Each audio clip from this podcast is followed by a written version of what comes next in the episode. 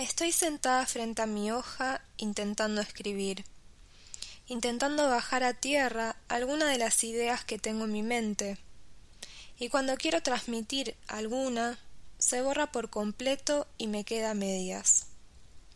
Hace tiempo que quiero comenzar a transmitir mi voz, pero nunca encuentro la mejor forma de hacerlo.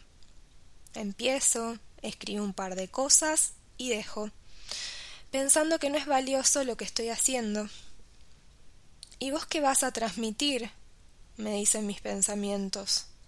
¿De verdad crees que tiene valor para alguien? Y nunca es suficiente, nunca termina surgiendo algo que quiera ser transmitido. Y estoy por desistir otra vez cuando escucho muy bajito en mi interior. De hoy no pasa. Vas a dar ese paso que tanto te está costando para ir por tus sueños. Y acá estoy, rompiendo el hielo para poder comenzar, pero sin saber bien qué decir.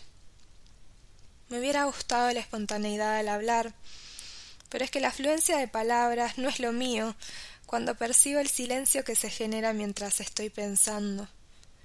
¿Y por qué obligarme a rellenar esos vacíos si las palabras no quieren surgir? Hoy quería decirte que pongo a disposición mi voz, la que tantas veces callé por no valorizarme, por pensar que no tenía nada bueno para decir o que nadie me iba a escuchar. Pero hoy es diferente.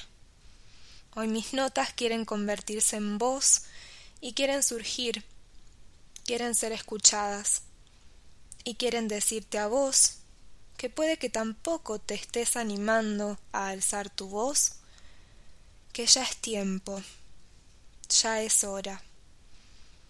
Hoy las palabras brotan de mi interior para ser transmitidas y no silenciarse nunca más. Bienvenidos a Sentires. Mi nombre es Josefina Pantusa y este es el primero de los tantos podcasts que se vienen.